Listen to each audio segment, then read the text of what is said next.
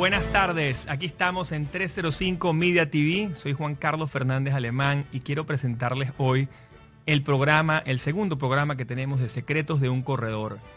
Hoy nos enorgullece tener aquí con nosotros un experto en marca personal, es un gran amigo de la casa y gran amigo aquí también de 305 Media TV y gran amigo de Open Insurances. Se llama Javier Jaimes y es el cofundador de ALAEX, Asociación Latinoamericana de Expositores, y es experto en marca personal de hace muchos años y está con nosotros y queremos hoy arrancar dándoles em, el primer programa de, de, de esta serie de programas y dándole un énfasis importante al tema de la marca personal. ¿Por qué? Creemos que Creemos que es lo más importante ahorita para una persona que esté en un intermediario, un corredor de seguros, un agente de viajes, un agente de real estate, de bienes raíces, y cualquier persona que quiera realmente hoy en día, ni siquiera que sea intermediario, cualquier persona que quiera desarrollar un negocio y emprender, tiene que entender este concepto de marca personal y para eso tenemos al mejor experto en esto aquí en la ciudad de Miami. Bienvenido Javier Jaimes. No, al contrario, mira, honrado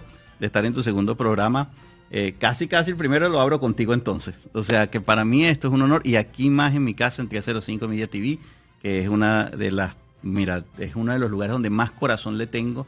Es uno de los lugares donde me abrieron las puertas desde el principio en la ciudad de Miami. Y para mí, bueno, súper honrado de estar contigo, viendo esta iniciativa que tienes, exponiendo lo que en verdad hace cambios fundamentales en las personas, empezando con lo que viene siendo un oficio, como tú lo dices, a nivel de lo que viene siendo la carrera del corredor, y generando las herramientas necesarias para que esa carrera tenga una validez y una diferenciación importante en el mercado. Y por eso es que creo que el tema de marca personal, que lo hayas elegido de segundo, es fundamental. Claro que sí. Mira, Javier, para empezar con, tu historia un poco, échanos un cuento de historia de tu vida, porque quizás la gente no conoce mucho el tema de marca personal, eh, no conoce eh, los detalles. Tú eres el que crea esa marca backstage, o sea, estás siempre detrás de las cámaras. Y, hoy te toca estar enfrente de las cámaras y lo importante es que nos eches un poco ese cuento, cómo fue tu reinvención, cómo es la historia, qué hacías antes de ser experto en marca personal y qué estás haciendo ahora. Cuéntanos un poco. Bueno, el cuento es interesante. Yo vengo del área del emprendimiento toda mi vida porque mi mamá y papá este, fueron unos... Es interesante, mi papá viene del área del trabajo mucho tiempo, fue vicepresidente de muchas compañías eléctricas en Venezuela. Eh, las que están venezolanos se acordarán de una compañía que se llamaba Cadafe en ese momento mi papá también estuvo en la Tesorería Nacional en Venezuela y toda la vida pensó que el empleo era la solución al, o lo que, como lo que plantearon en ese momento, el retiro asegurado de alguien. Sea que mi papá trabajó toda la vida hasta que se jubiló. Y mi mamá era al contrario, era emprendedora nata, montó una consultoría de muy joven, empezó a desarrollar programas de desarrollo personal para las empresas y yo me fui más por esa área, el área del desarrollo personal, desde muy chiquito. Inclusive cuando el coaching empezó también en todo este ruido del Venezuela, ya yo estaba certificado en coaching ontológico, o sea que hace muchos, muchos años de eso. Después de ahí, empezando, increíblemente empecé en el mundo de emprendimiento y terminé después en el mundo del empleo. Me llevan, ya después graduado, yo me gradué aquí en el año 92 en Miami, en la administración de lo que viene siendo mercadeo, y me devuelvo a Venezuela y eso me abrió unas puertas importantes porque me imagino entre el idioma inglés, la cuestión de, que venía de afuera una novedad, pero era muy joven, muy, muy joven. Y llegó a trabajar directamente a un banco, en ese tiempo se llamaba Banco Metropolitano, como gerente de área de una división de marketing. Y, yo estaba muy, muy jovencito, no estaba ni siquiera ni medio preparado para eso. Así que le pido perdón a todas las personas que fueron empleados míos en ese momento. De verdad que siempre ando, siempre pido muchas disculpas de mis pasados por las personas que tuvieron que sufrir todas las experiencias que uno va generando, ¿no? Nunca fui un jefe avasallador ni nada de esas personas de maltratadores, nada de eso, pero sí muy poca experiencia. Pero tenía mucha teoría. Cuando me confronto con una realidad del marketing, eh, sea en Venezuela, en Venezuela se trabajaba muy bien el marketing era un, lugar muy lindo para trabajar el marketing porque había presupuestos muy grandes y había conexiones internacionales muy grandes. Empecé a desarrollarme como alguien que se movía en el medio del mercadeo, pero el mercadeo internacional. Y terminé siendo vicepresidente ejecutivo de bancos como el Banco Venezuela, el Banco, el Banco Ex, el Banco de Comercio Exterior, y estuve mucho tiempo en las áreas bancarias. Cada vez que había un problema de movimiento de imagen, como cuando Telcel lo compró Movistar, cada vez que había algo así, cuando el Banco Metropolitano cambió sus fachadas y todo eso, me llamaban como a mí cuando Locatel cambió de la figura anterior de las sillas al anillo. Entonces era como un experto mucho en, lo que era reinvención de marca. Me, volví muy bueno haciendo reinvenciones y posicionamiento o reposicionamientos de marca. Cambios importantes, un cambio radical por eso, Y con mucho presupuesto. Y yo creo que ahí fue una de las primeras partes que me tocó a mí reinventarme cuando llegué aquí porque eran cambios muy, muy grandes, con muchísimo presupuesto, con muchísimo equipo, con, como que esas que tú dices, necesito a alguien que venga para el café y necesito a alguien que venga para el azúcar y son dos personas diferentes.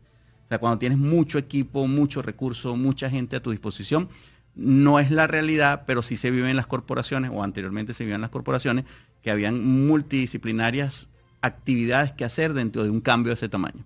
Entonces tú estabas concentrado en lo tuyo, era muy enfocado, era mononeural, como le digo yo. Uno estaba casi metido y metido en una sola cosa. Después del tiempo que pasé por los bancos y la parte esa, volví al, Bueno, nunca lo dejé, siempre tuve mis empresas como al lado. Tuve una imprenta digital, tuve una imprenta de desarrollo gráfico, después tuve una consultoría de desarrollo personal. Con mi mamá nos asociamos después ella y yo. Y al final terminé siendo asesor. para echarte el cuento corto, cuando salgo de los bancos, termino siendo consultor internacional de compañías que conocemos todos los de Venezuela, que puede ser en el grupo, por decirte, Caroní, que era una óptica como tal en Venezuela también terminé siendo grupo, asesor del marketing de todo el grupo de, del Tijerazo, que también era una empresa importante en Venezuela. Y termino de asesor internacional de una, del grupo, un grupo bancario en España, un grupo importante, donde me llevan a Barcelona y empiezo a trabajar con toda Latinoamérica, todo lo que es los cambios de marketing a nivel de sus campañas estructurales. Y ahí conocí bastante la, como, como la cultura latinoamericana en general, de México hasta la Patagonia, pues estaban en todos lados. Y entonces fue interesante. Tú, básicamente, si te entiendo, tú estuviste un buen tiempo en la banca, un buen tiempo en el retail y después en agencia de publicidad. Eso en Barcelona era agencia era, No, estaba en un grupo también financiero que manejaba muchísimos bancos, muchísimos bancos en, Latinoamérica. Sí, así como, como el BBVA, el grupo Bilbao y todos, habían, los grupos españoles siempre han dominado la parte bancaria Latinoamérica. Eh, los colonizaron 400 años después diferente, a través de los bancos. Y, el BBVA era uno de los ejemplos más grandes, estaba por todos lados en diferentes nombres, ¿no? y sigue, sigue, y, ahora Estados Unidos también. Y inclusive, exacto, Estados Unidos también, pero tenía muchos nombres en diferentes lugares, no era solamente... era BBVA. inclusive también el Grupo Fierro, que es el Banco Exterior en Venezuela, o el Internacional en Perú, o sea, eran, esos cambian mucho los nombres por los bancos que compraban en diferentes lugares. Y me tocó trabajar con el grupo internacional y conocí bastante, bastante ahí. Y en ese viaje, mira cómo son las cosas y cómo los puntos se unen o como Connected Dot, ¿no? como dice Steve Jobs. ¿no? En el caso de, la unión de lo que viene a futuro, que uno no sabe lo que está haciendo en el pasado, en ese viaje en Perú conozco a, voy a una conferencia porque estoy en un como un in-between de, descanso, y voy a una conferencia de un conferencista que en ese momento incipiente, saliendo, empezandito, que se llamaba Jürgen Clary. Lo conozco en Perú en una conferencia pequeñita de 50, 60 personas, hablando de marketing, me encantó. Dije, wow, este hombre, neuromarketing específicamente, ya yo había coqueteado bastante con el neuromarketing porque venía de, eso lo había estudiado en Holanda, ya yo estaba en la Asociación Mundial de Neuromarketing, o sea que me encantaba como tal, y consigo a alguien hablando de neuromarketing en Latinoamérica y lo empiezo a seguir como loco por todos lados. En ese momento nada más estaba Facebook, ¿no? Lo reencuentro en una conferencia también en el grupo, en Col Subsidio en Colombia, en Bogotá, y voy a esa conferencia ya más grande, ahora sí más grandecita, él estaba más grande, hay unas ya unas 500 personas con Core Subsidio y voy a una conferencia de neuroventas con él. Y me encantó y para echarte el cuento corto dije, bueno, este hombre es un fabuloso en eso, empezó a seguirlo en las redes y a tener mucho contacto con, no con él, sino con lo que hacía, con sus promociones y sus eventos.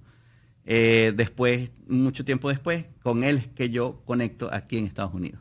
Y ahí hay un salto, porque entonces eso fue, como decirte, en el año 2012, 2013, por ahí debe estar. Y en el año 2016, 2016, no, en el, perdón, en el año 2014 yo me mudo a Estados Unidos. En el año 2015 él se muda para los Estados Unidos. Y en el año 2015 nos encontramos aquí en Miami.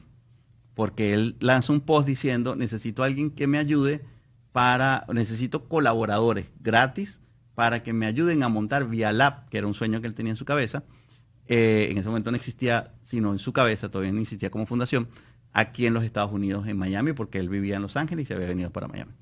Y entonces, bueno, fui yo a esa reunión y fuimos cuatro personas. Todo convocado por las redes sociales, un tweet. eso fue un Facebook, eso fue un post de Facebook. Y fuimos cuatro personas, muy increíblemente. Y cinco, porque mi hermano fue conmigo, cinco, realmente, ¿no? Pero mi hermano fue como de, de oyente, fue como acompañarme. Y entonces llegamos, empezamos a hablar y a, discutir sobre su proyecto. Y otro corto cuento, para muchos no es secreto, después llegamos y terminé siendo manager de Jürgen Clary, que no era lo que, lo que es ahorita, ¿no? Ni queriendo. O sea, en ese momento teníamos 20 mil seguidores en las redes sociales. Eso es lo que había. ¿Y hoy en día cuánto lo llevaste tú? Yo me fui cuando estaba en 3 millones y tanto, ¿no? Wow. Hoy debe estar como en 8, 9 millones de seguidores, más o menos por ahí en toda su red. Pero yo me fui cuando tenía 3 millones y medio, ya en ese momento ya dejamos la relación, seguimos siendo súper amigos, yo le digo que es como mi hermano. Y fue bien interesante la pasantía con él. Fueron cuatro años y tantico siendo manager de Jürgen, del 2015 al 2018, 19, casi ya el 2019, final del 2018. Casualmente, en, no sé si en el 2016, 2017, tú me invitaste a un evento y lo conocí, wow, el tipo es increíble. Hicimos muchas cosas porque al final de todas formas, este, después nos asociamos, hicimos una empresa juntos, de pasar del, del management talent a una empresa juntos, entonces empezamos a trabajar marcas personales desde esa empresa con el laboratorio de neuromarketing en Colombia, en Bogotá, y la estrategia de venta y posicionamiento de marca desde México. Entonces teníamos el laboratorio de creación de marcas en México y el laboratorio de neuromarketing en Bogotá. Entonces empezamos a trabajar lo que se llama el Neurobrand desde aquí de Miami. Entonces la compañía funcionaba aquí en Miami y trabajaba con celebridades, se llamaba Celebrity Lab. Y esa compañía trabajaba con celebridades, específicamente con personas que tenían ya algún recorrido en las redes sociales y que ya tenían cierto posicionamiento de marca, no era con personas nuevas, no como hoy por hoy como tal sino eran personas que ya tenían bastante recorrido a nivel. Quizás grandes artistas, pero que necesitaban estar en el presente de la Sí, y se trabajaba una marca totalmente distinta a lo que yo trabajo hoy por hoy. Se trabajaba una marca basado en el posicionamiento fama, eh, como digamos, lifestyle, estilo de que te vean exitoso. Se trabajaba una marca más de celebridades, obviamente. Pero sí, fue, fue bien interesante. Y con Jürgen, obviamente, al ser manager de Jürgen, tantos años, eso trajo una cantidad de conexiones. Eh, por cuestiones obvias, terminé después presidiendo la compañía que yo monté en ese momento también en Between con él, que era mía solamente, pero era como un plan backup, que era la Asociación Latinoamericana de Expositores. De ahí tomo la parte de lo que viene siendo el acrónimo de Alaex como tal y lo pongo en mi nombre, Javier Alaex, y lo convierto en parte de mi red, de mi parte de mi marca y identidad digital, y empiezo a generar entonces esa nueva marca mía solo ya, ya no en el backstage de Jürgen o ya no en el backstage de las otras marcas que estábamos trabajando, que puede ser en ese momento trabajábamos con Juan Manuel Barriento, Irma Martínez, trabajábamos con mucha gente porque también teníamos contactos muy grandes. Aquí en Estados Unidos nos tocó compartir con mucha gente los multiniveles muy grandes por varias razones, incluyendo a Robert Kiyosaki, a Fernando, a su manager. Y entonces trabajamos con muchísima gente grande en los Estados Unidos que estaban en el mundo de los multiniveles y eso nos conectó con gente muy, muy grande a nivel del mercadeo en general también, que era el mercadeo de muchos billones de dólares. Que ya pasaste otra vez a lo que venías haciendo en, Barcelona, prácticamente en España, que era otro presupuesto. Otro presupuesto. y fue lo interesante. Mi, mi, reinvención pasó cuando de corporaciones a marca personal, que era Jürgen. Después a marcas personales, que eran solamente las personas. Y después de ahí una, segunda, una tercera reinvención. Cuando me separo de Jürgen, armo mi propia compañía ya de asesor de marcas personales, pero no para celebridades. Ya estaba un poquito agotado porque trabajar con celebridades también tiene sus bemoles, ¿no? Y eso tienen, hay unas características específicas de las celebridades, ¿no? Y hay mucho cuidado de marca tras bastidores y mucho desgaste emocional. Entonces yo dije, no, ya yo quiero trabajar más con emprendedores y empresarios. Y ahí fue donde nos conocimos. Y ahí fue donde nos conocimos que empezamos a trabajar tu marca porque es que ya los emprendedores y empresarios se convirtieron como mi leitmotiv, como mi, mi, yo quiero trabajar con esa área, con ese segmento, porque sentía que había una necesidad importante que había en el mundo digital que todavía no entendían las personas de poder vivir de la marca personal y no estar esperando que te llegaran los clientes, buscando cómo hacer para que todo el mundo te parara, entendiendo cómo funcionaban las redes sociales. Y, y como ya venía esa experiencia tan grande con todas estas personas, dije, esto es fácil trasladarlo. Lo que pasa es que no conocen cómo hacerlo. Y habían demasiados mitos y habían demasiadas empresas trabajando la marca personal incorrectamente también, sin resultados reales, con mucho tipo agencia. entonces eso yo en la práctica lo veía como una perdera de tiempo para una marca personal. Ejemplo, por lo menos, todavía hoy por hoy lo digo, cuando me llegaba algún cliente y me decía, es que la agencia me dijo que yo tengo que utilizar los colores rojos, por decirte. O es que mi posicionamiento de marca es el color azul o es que mi posicionamiento de marca va con el color amarillo mezclado con un secundario, terciario, y esto es lo que tengo que utilizar siempre. Y yo le decía, eso si fueras un Rolex fuera perfecto, si tú fueras un producto estático, eso fuera perfecto. Pero si tú mantienes un azul durante seis meses en tus redes sociales, la gente te deja de seguir. Porque que la gente no soporta. ¿no? Se, cansa la mente. porque las marcas personales somos dinámicas, somos motoras. No somos una cosa estática que está esperando la gente quedar. Entonces, claro, no podemos tener paletas de colores extendidas todo el tiempo, no, muy, muy prolongadas en, el tiempo. No tenemos tipografías que son exactas como tal. Somos muy movibles. Y, una pregunta aquí, porque mucha de la gente, y, es una de las experiencias que he tenido muchísimo, ya que nos echaste el cuento de cuando migraste a Estados Unidos, cómo, cómo conectaste con Jürgen y cómo cuando te dedicas ya a las marcas personales de gente que quizás no es famosa. Échanos un poquito el cuento de qué significa una marca personal, qué es, dónde nace, es decir, cuál es el comienzo de marca personal, mucha gente no lo sabe, y qué es para ti una marca personal hoy. El concepto de marca personal nace como, a ver, eso nace como en el 97 con Tom Peter, ¿no? Él sacó un anuncio en una revista que se llamaba así como que The Branding Called, me, to Me. O sea, llámeme mi marca, ¿no? Entonces llámeme la marca. Em, eh, lo que yo creo que salió en ese momento fue una especie de como despertar de las personas para saber que si tú tenías como ciertas características de producto, en el mercado laboral te podían tener más en cuenta, el laboral. No te estoy hablando de emprendimiento ni nada de eso. Lo hizo como pensando en grandes gerentes y directores y todo eso, ¿no? Yo pienso que después de ahí empezó como un proceso, estoy hablando del 97, después como en la llegada de Facebook, vamos a poner 2005, 2006, empezó a darle una oportunidad a las marcas ya no necesariamente eh, empresariales como presidentes de bancos, presidentes de corporaciones y nada de eso, sino ya como otro tipo de, y ya que no fueran deportistas, celebridades en sí, ni deportistas, ni cantantes, ni celebridades en sí. Claro, porque tú, el concepto de marca personal del 97 es el concepto de marca personal de cualquier, de cualquier ser humano normal. Pues, ah, ya existía antes con los presidentes de bancos, claro, que unos budgets, unos presupuestos enormes. No se llamaba marca personal, se llamaban relaciones públicas, comunicaciones corporativas, estrategia de posicionamiento del banco. El presupuesto se, de, de, los, de las compañías se adherían al, personaje principal de la figura, de la cara de la empresa, pero no era marca personal. Después ¿Y los presidentes de las repúblicas, cómo se llamaba eso? Lo que pasa es que los presidentes de la república tenían su propio, los EDECAN, y toda esa parte que cuidaban las marcas y que daban la reputación, eso se llama la reputación país, ¿no? Porque el riesgo país se, se medía por la reputación presidencial, los que éramos latinos, a diferencia de que en Estados Unidos no pasa así. Entonces lo que se hacía era un, cuidado de la figura presidencial como el símbolo, o el símbolo, vamos a decirlo así, el código simbólico que maneja la estructura reputacional del país. Si el presidente en Latinoamérica de un país era un borracho loco, el país se consideraba que era bochichero también. Entonces se cuidaba mucho la reputación escondida del presidente del país.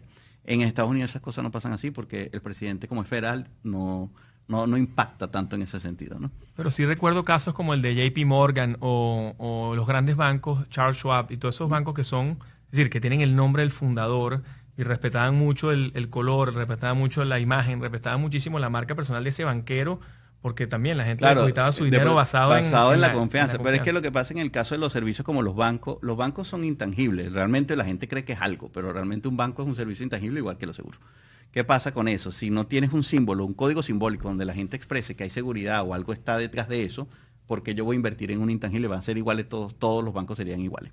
¿Cómo, ¿Cómo determina un banco o una compañía de seguro su poder? Con la estructura, con los ladrillos, al ponerle forma. O sea, si yo compro un edificio gigante y le pongo una marquesina arriba gigante, estoy dando un código simbólico de que tengo poder, estoy representando que tengo fuerza. Si le pongo un nombre de una familia poderosa, si tengo el JP Morgan o tengo de repente, eh, vamos a decir Rockefeller, delante de ese, de ese nombre, está detrás hay una reputación lo que le estoy poniendo delante es unos valores, esa transferencia de marca que existía anteriormente. Vamos a decirte, un Gucci, un Versace, un Louis Vuitton. Son cosas que se han adherido hace muchos años, porque estamos hablando de hace 200 años. Sí, sí marcas de 1600, 1700. Estamos hablando de que eran valores que se transferían a los productos, pero no eran marcas personales per se. Ok. okay. Eso es importante porque la gente no lo sabe. No. Y a veces, em, y mucha gente que me escribe por las redes a veces dice que es ese tema de marca personal y a veces muchos detractores. ¿Para qué? Eso es una payasada, estar en las redes sociales, estar en el mundo internet. ¿Para qué hacer una página web para una persona? ¿Qué valor agregado le da eso, no? Sí, es que parte del principio básico, sí, sí, y hay que responderles con toda la honestidad también. porque puede ser de que han entendido que la marca personal es un revestimiento de ego alrededor de lo que viene siendo una exposición en las redes sociales para decirle al mundo que tú eres exitoso. Correcto. Y eso no es así. La marca personal es un producto vestido, así como digamos, vestido de valores. Entonces, ese, ese valor que la gente no sabe cómo comérselo, en las marcas personales se llama historia. Entonces, prácticamente una marca personal es un producto vestido de historia. Tienes que tener una historia. Por eso la gente conecta con la historia. Y ahí sí es totalmente único este proceso de conexión emocional de la historia de la marca personal. Porque las personas nos conectamos hablando, nos conectamos en las historias. Y entonces, ¿qué pasa? Cuando tú tienes un producto muy bueno y el vestido de la historia también es muy buena, es única, diferencial, beneficiosa, con características especiales que te hace sentir que estás en un nivel distinto, ese vestido, ese plus puede llegar a valer muchísimo. Porque, ¿qué pasa? En el caso de que tú no tengas esa historia y seas un solo producto nada más y no tengas diferenciador de mercado, lo que te van a comparar es por precio. Y si tú no tienes una marca, porque la marca es el plus después de ese producto, si tú no tienes esa marca que te viste esa historia, no puedes darte a valer. Porque es interesante también, aquí empieza un tema interesante, que la gente dice, entonces quiere decir que una historia es lo que te hace valer, y entonces quiere decir que los cuenteros van a valer más. Sí. Los cuenta cuento, claro. Mm, claro, la que sabe contar mejor su historia le va, le va a ir mejor en la vida. Y eso es así, y no es ahorita, eso ha sido toda la vida. Desde la prehistoria que empezamos a hablar, desde que tenemos lenguaje, eso ha sido el que sabe hablar, le va mejor. Y eso ha sido así.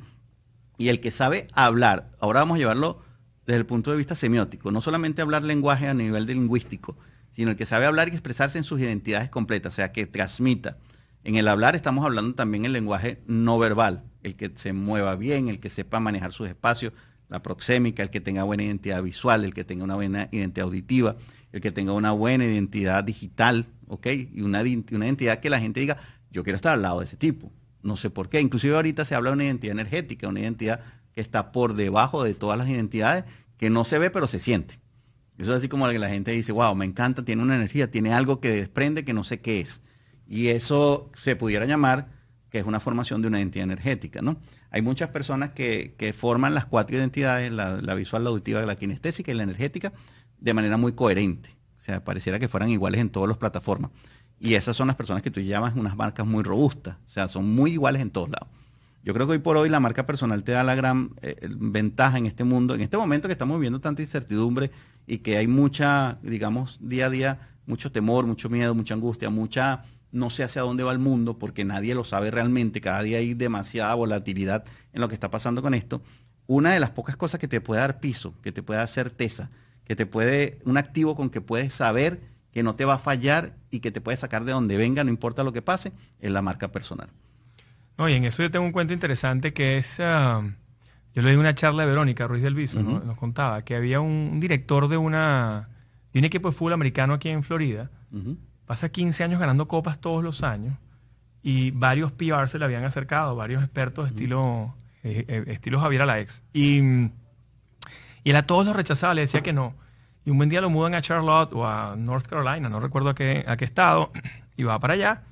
Y estando tres, cuatro meses en el, en el, cargo, se presenta como un, como un escándalo, ¿no? y, lo involucran en el escándalo. Él no tiene nada que ver en el escándalo, pero lo involucran a él y, y la gente misma del board, que le tenía grandes celos, porque era el nuevo que llegaba a dirigir el equipo de fútbol americano, que aquí en Estados Unidos es súper importante, un equipo de fútbol americano y el director técnico es prácticamente eh, de, como el rector de la institución, ¿no?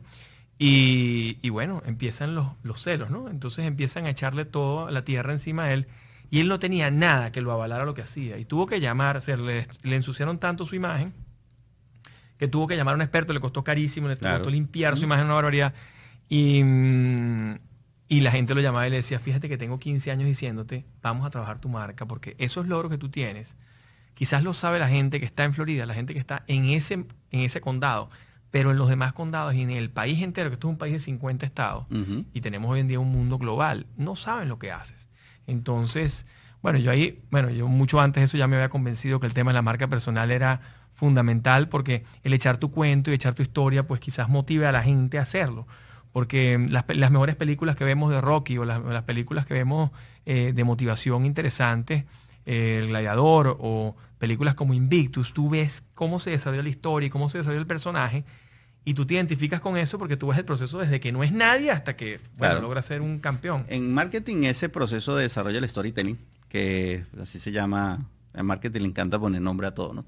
En el marketing, el storytelling tiene una técnica, en el coaching lo llamaban, o soy Campbell, no en el coaching, después lo trajeron un poquito al life coach, le pusieron el customer journey como tal, el viaje del héroe le he puesto en el parte del life, del life coach, y han hablado un poquito cómo se maneja esa historia alrededor de las personas, ¿no?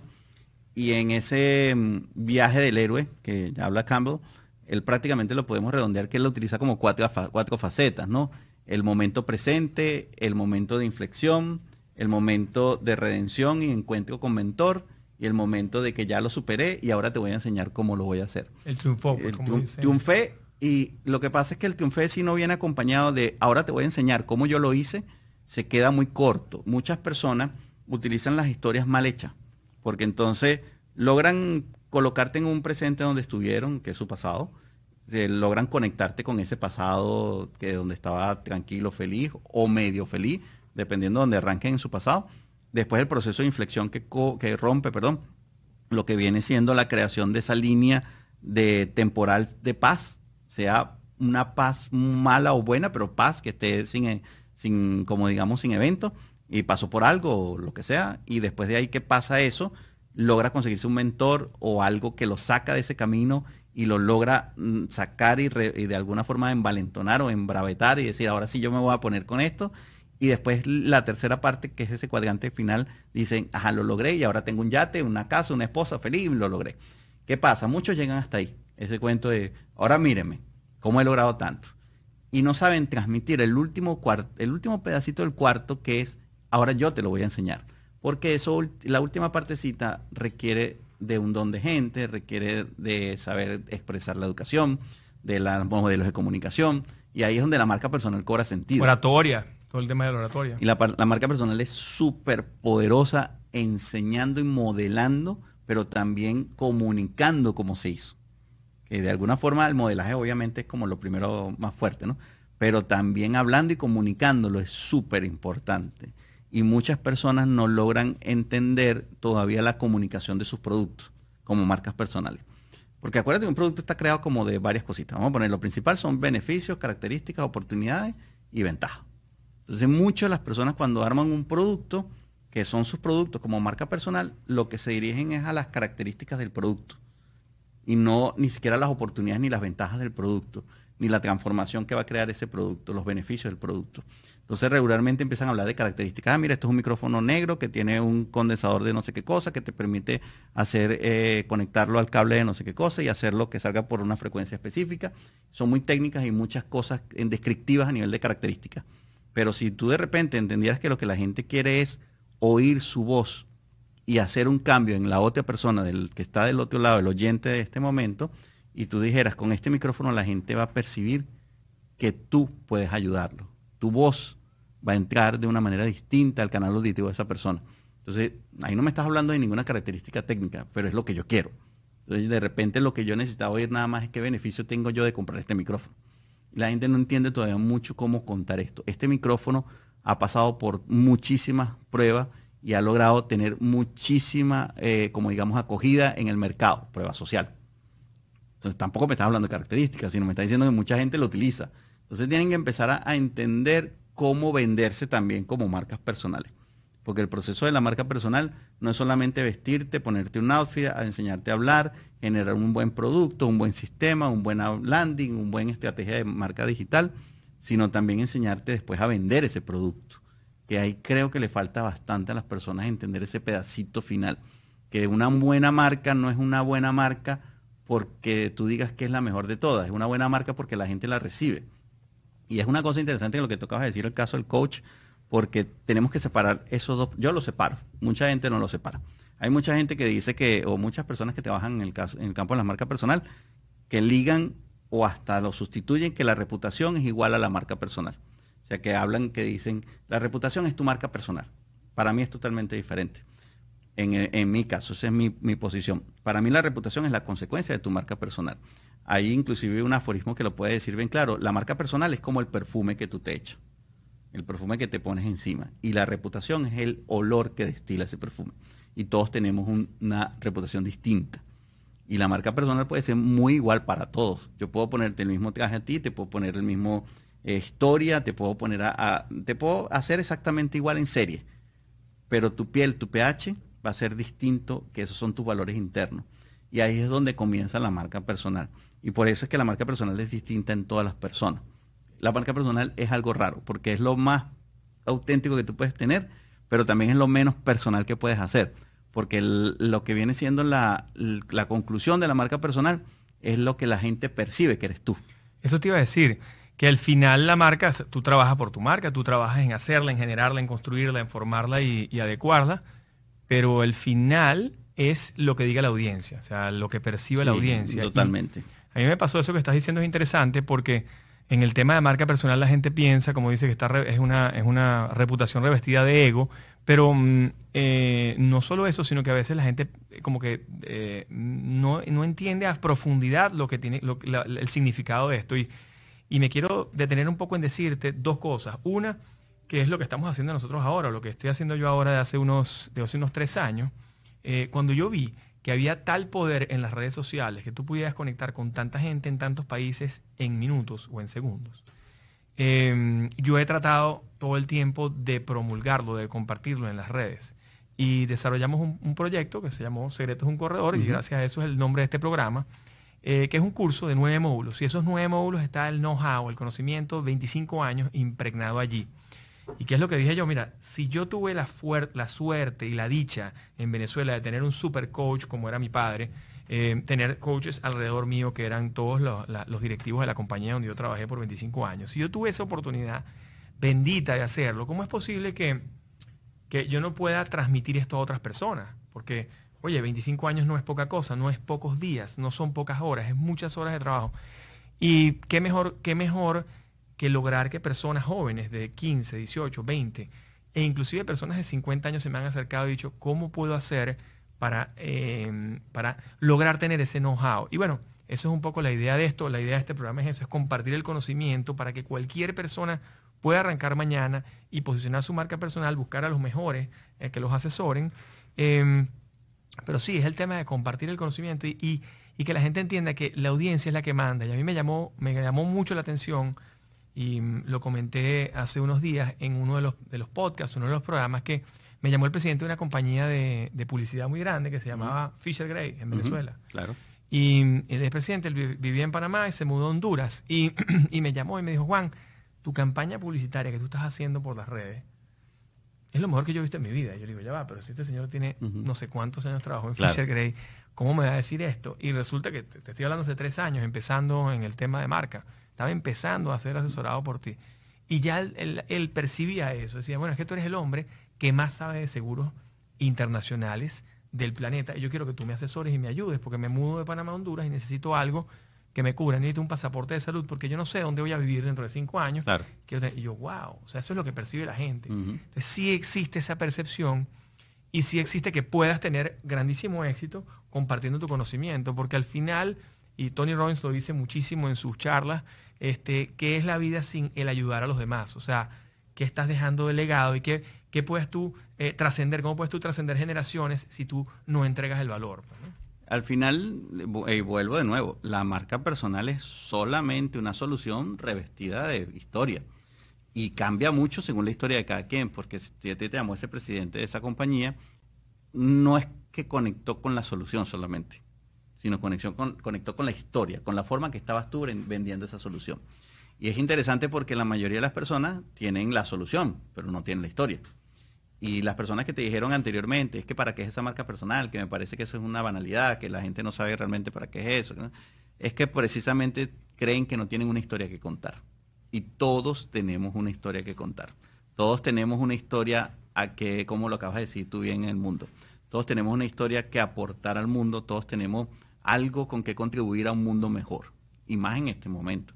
El tema es qué creerme de mí que ayude a los demás. Eso es un temazo.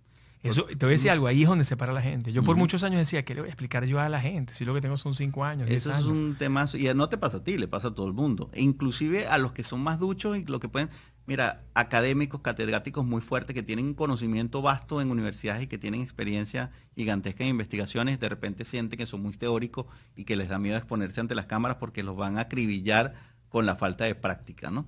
Y entonces sienten que su conocimiento no es suficientemente eh, no está a la altura de la practicidad, de la autenticidad de lo que está pasando ahorita en las redes sociales.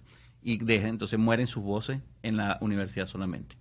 Pasa al revés también. Las personas que tienen mucha práctica, que tienen mucha calle, que han zapateado y que le meten duro a la calle, pero que sienten que no tienen tecnicidad, no son académicos, no tienen carrera formal, ¿sí? entonces les da miedo afrontarse también ante una queja o ante una crítica, no una queja, una crítica de que le digan, miren, está tu título, dónde está algo que te avale, dónde están las credenciales que tú dices que tú puedes hablar de esto, ¿no? Y como la calle no se presenta en un papel, entonces les hace falta también tener esa herramienta de seguridad. Y lo que se le ha olvidado a la, mayoría de los dos lados, ¿no? Porque en el medio están los que sí se atreven, que han pateado y que también saben hablar.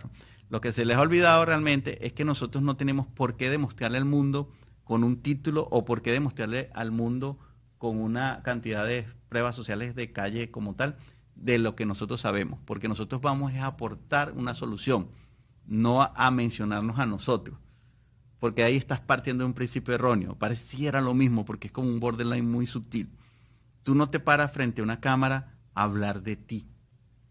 Si eso es lo que tú piensas en las redes sociales, mejor no te metas, porque tú no te estás parando frente a un programa de radio o un podcast o una cámara en sí a hablar de ti tú te estás parando ahí muy claro con una verdad, con tu verdad, que nadie te la puede reclamar porque es tu verdad, que puede servir en solucionarle el problema a alguien.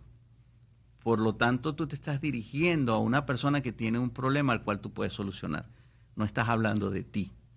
Lo que habla de ti es tu historia, pero no el producto y no el servicio, no la solución.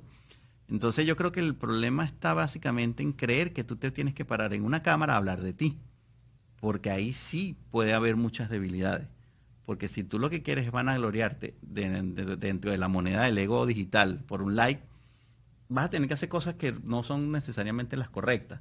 Y son los que terminan comprando seguidores y buscando concursos y haciendo una cantidad de cosas para poder crecer en las redes sociales, porque sienten de que no tienen esa moneda emocional que les hace falta para poder después tener la autoridad de hablar frente a la cámara. Eso pasa mucho también por unas malas praxis que tienen algunas personas en las agencias y en las personas que han asesorado a otras personas de marca personal que le dicen, vamos a buscarnos 10 mil, 15 mil, 20 mil seguidores en concurso por ahí, las compramos, unos chinos, unos lo que sea, para poder que la gente te tenga como un referente y tú generes autoridad ante esa comunidad. Y ese concepto que tiene en su cabeza es válido también porque es un concepto muy viejo, que viene que la autoridad se generan por los números. Y por los números como, como bien bastante claros, ¿no? Porque no es lo mismo tener un millón de seguidores que tener 20 mil seguidores o 5 mil seguidores. Cuando ya tienes un millón de seguidores se diluye, ese número es tan grande que se diluye la cantidad de personas. Pero es que el impacto tampoco es tan grande. Ahí hay una confusión también entre tener seguidores e impactar a esos seguidores. Entonces tú ves aquí, y pasa mucho, meterte en las redes de muchas personas, que tienen 80 mil, 100 mil, 120 mil, 150 mil, 200 mil seguidores y cinco comentarios. O siete comentarios diciéndole algo interesante de sus vidas. Hay personas que tienen 300 mil personas en las redes sociales y tienen 27 comentarios. Cuando tú de repente, tú, tú con mil, dos mil o cinco mil, pones un post real que ayude a las personas, que valide lo que tú estás haciendo, que en verdad compartas y le cambie la vida a las personas, le saque una sonrisa, le dé una alegría a las personas y vas a tener la misma cantidad de comentarios que él o, mucho más, inclusive. Es correcto. Sí, el impacto. A veces la gente se confunde y muchos asesores de marketing también eh, lo, le dan esa mala interpretación de que tienes que tener miles de likes para que sea efectivo. Y realmente al final, em, si, tú lo que, si tu verdadero legado, si tu verdadero porqué es el ayudar, em, con que una persona o dos personas le haya impactado, le haya gustado. y te puedo desmitificar eso en este momento de la cuarentena. Eh, las personas que me han llegado ahorita, yo hago lanzamientos de productos de marcas personales. Y entonces, ¿qué quiere decir eso? Por lo menos una personal trainer que tiene un grupo de Facebook ahorita que todos muchos conocen, María Evangelina, donde ella mete 600, 700, 800 personas en grupo y les ayuda a cambiar la transformación física en este momento, que es una categoría muy buena en este momento de cuarentena, porque cerraron los gimnasios en un momento y ahora la gente prefiere hacer, o ya descubrió que puede hacer ejercicio en su casa. Entonces, ella puede tener 190 mil, 160 mil personas que tienen en las redes, pero tiene un engagement muy fuerte a la hora de lanzar producto, que cuando ella lanza un producto, la gente le compra porque cree en ella. Entonces ahí tú dices, ah, ok, ya son dos cosas diferentes, porque la autoridad no se está, no se está creando de la falsa expectativa de unos seguidores comprados. Además de eso, tiene 160 mil personas. Le compran 700, 800 mil o 2 mil personas. ¿Cuánto es eso en 360 mil? El, no sé, el 10% son 16 mil, el 1%. El 2% de la comunidad general es la que está siendo impactada por el producto que lanza. Y tú dices, bueno, está muy bueno, porque en verdad es un producto muy bueno. Pero si tú pudieras causar la misma impacto con 2.000 seguidores. Exactamente. 2.000 seguidores puedes causar el mismo impacto. Lo que pasa es que no te estás dedicando a esos 2.000 seguidores, no te estás dedicando a buscar un producto que cambie vida, no te estás dedicando a lo que tienes que dedicarte en las redes sociales, te estás dedicando a tener números. Y eso no sirve para nada. Entonces, así también tengo personas que han tenido 1.500 seguidores. 1.500 seguidores y hacen lanzamientos de 200 mil dólares. Eso no tiene nada que ver. Porque pareciera que alguien les dijo a las personas, tener seguidores es vender. O sea que si yo tengo 10.000 seguidores voy a vender a los 10.000. Sí, sí, vendo el 2% siempre. no, no, eso no es así, eso no funciona así. Y realmente tú vendes porque el producto funciona, porque tienes una buena estrategia, porque realmente el marketing está bien hecho, porque la gente te cree, tienes autoridad, hay prueba social y hay una cantidad de factores. La venta en sí tiene una cantidad. La venta, para que sepan más o menos aquí muchachos así rápido, la venta tiene un solo valor que tú tienes que crear y se llama confianza. Si tú creas confianza, todo el mundo te compra.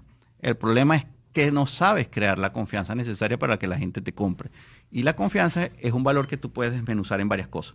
Entonces la confianza es, radica en la credibilidad, en la autoridad, en la prueba social, en la constancia, en la frecuencia, en, la, en lo que es la parte de la identidad visual, en lo que yo creo que es bonito, estético, también lo creo, en todos esos gatillos mentales que tienen las personas para tomar decisiones de confianza, en que te oigo y te creo, en que te veo y te creo, en que te toco y te creo, la confianza es un valor que se da precisamente por familiaridad, por sentir que conozco parte de ti, te compro porque confío en ti.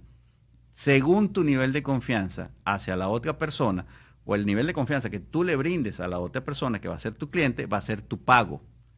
Mientras más confianza generes en los demás, mayor el ticket. Mayor el ticket. Entonces, si yo genero confianza para 20 dólares, va a llegar hasta 20 dólares. Pero si tú generas confianza para 10 mil, 15 mil, 50 mil, 100 mil dólares, el que tenga los 50 mil, los 100 mil, los 20 mil, lo que te lo va a pagar porque confía en ti. Eso es lo que pasa con Tony Robbins.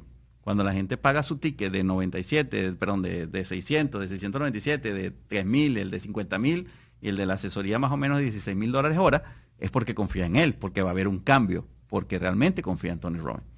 Eso es importante que la gente tiene que entender. La venta no es un juego solamente numérico de seguidores. Es un juego de creación de relaciones. Y las relaciones no solamente se crean por las redes sociales en seguidores. Es más, yo diría que a mayor cantidad de seguidores, menos relaciones.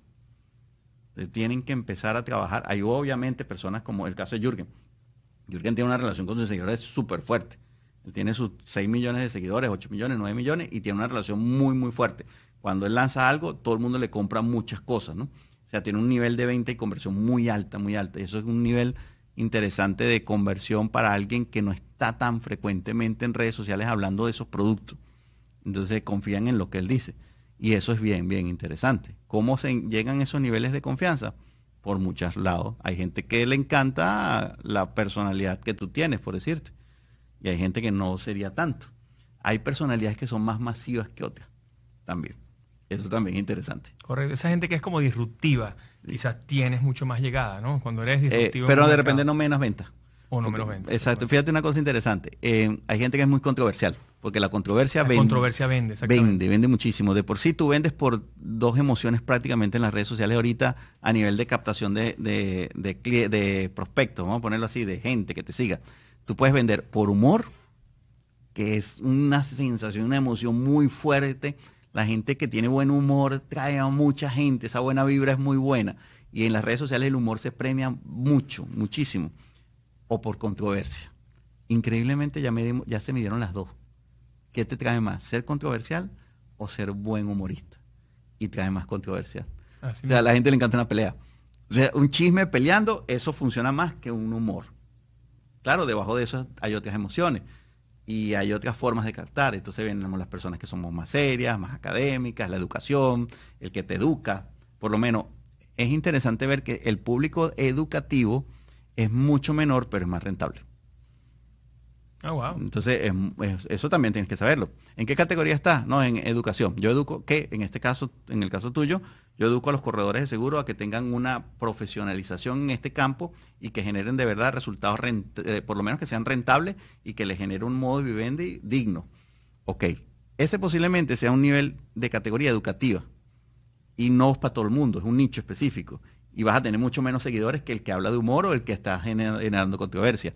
Pero si los ponemos de tú a tú, es muy probable que tú vendas 5, 6, 7 veces más que el que está en humor y que el que está en controversia. Eso es importante, eso es poderoso porque em, esta misma semana alguien dijo, bueno, ¿y tú por qué has estado hablando tanto en las redes sociales si, si tus videos lo ve el 3% de la... De la Es decir, un video mío de repente tiene 900 views y tengo 7000 seguidores. Entonces, nada más lo ve el 3%, el, el 8% de la gente.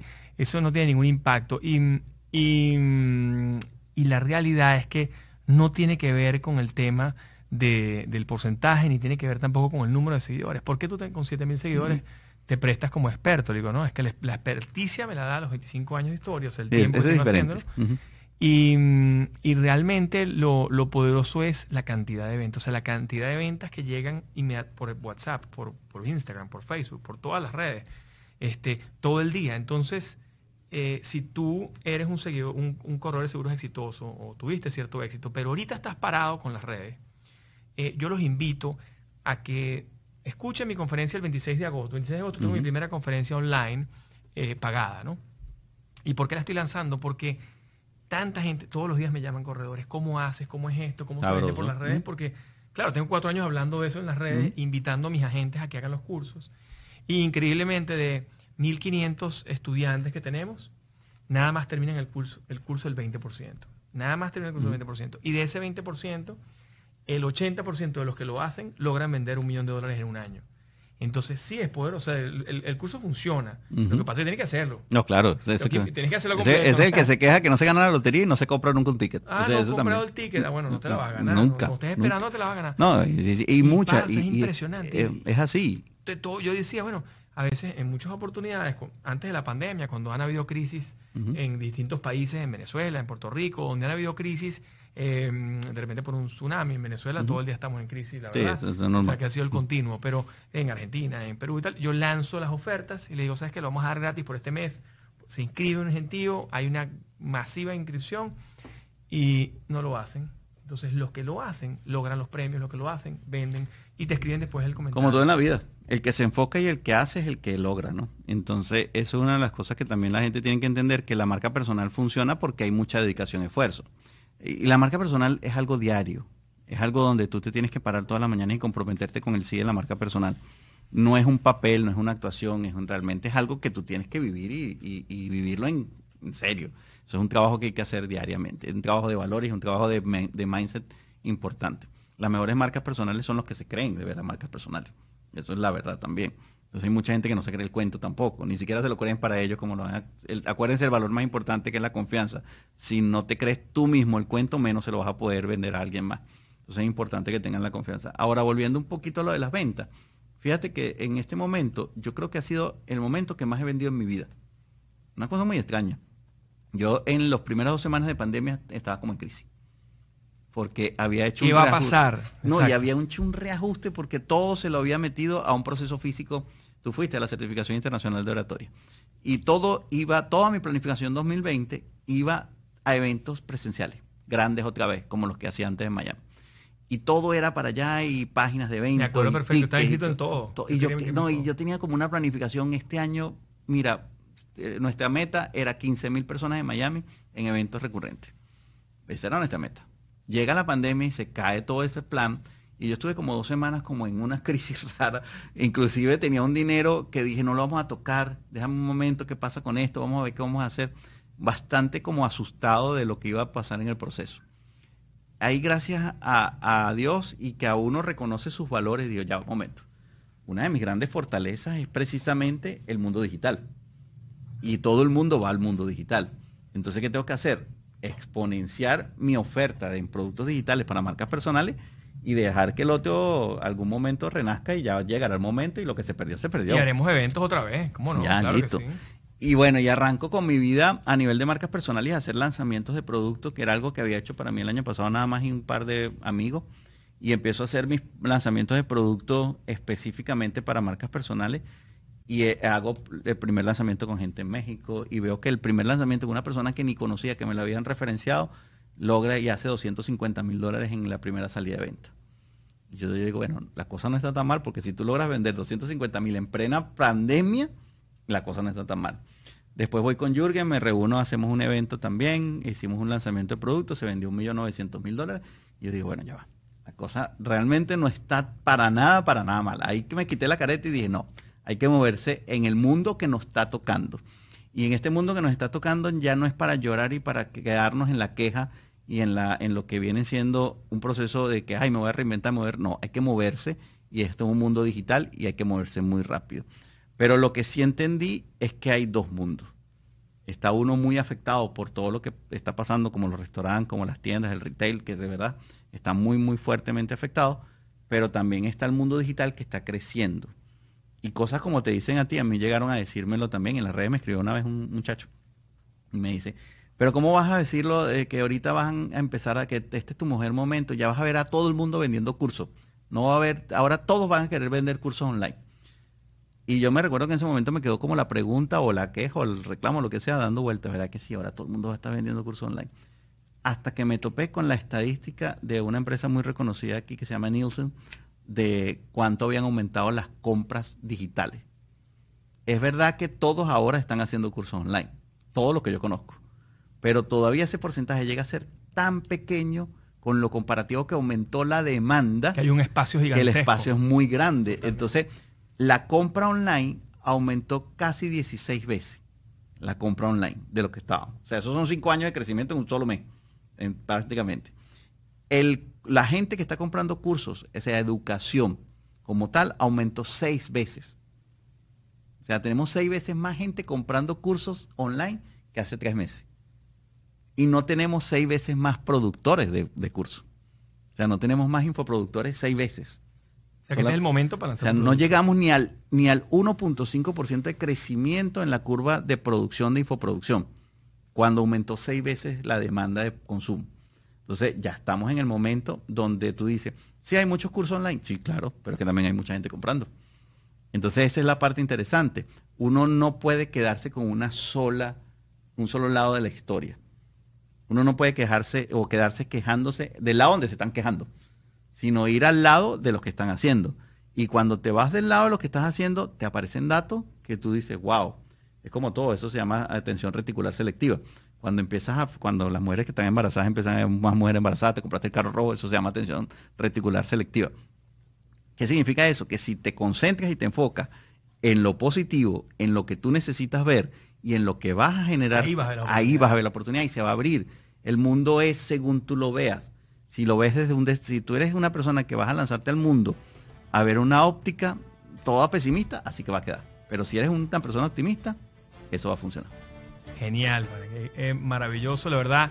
Eh, increíble, qué buena entrevista y qué, mm, qué buena oportunidad de poder darles esta visión, no ya que la dije yo, sino la dice un experto en marca personal, porque, mm, bueno, al final, al final hay que buscarse los expertos. Yo, yo soy un firme creyente en que los expertos son los que nos echan una mano y nos ayudan en los momentos precisos. Y este es el momento para ti que me estás escuchando y para todo el que nos escuche, de que este es el momento de reinventarse. O sea, es aprovechar esta oportunidad de que de repente, eh, increíblemente, de repente te votaron de tu trabajo o no, eres ya redundante, por decirlo así.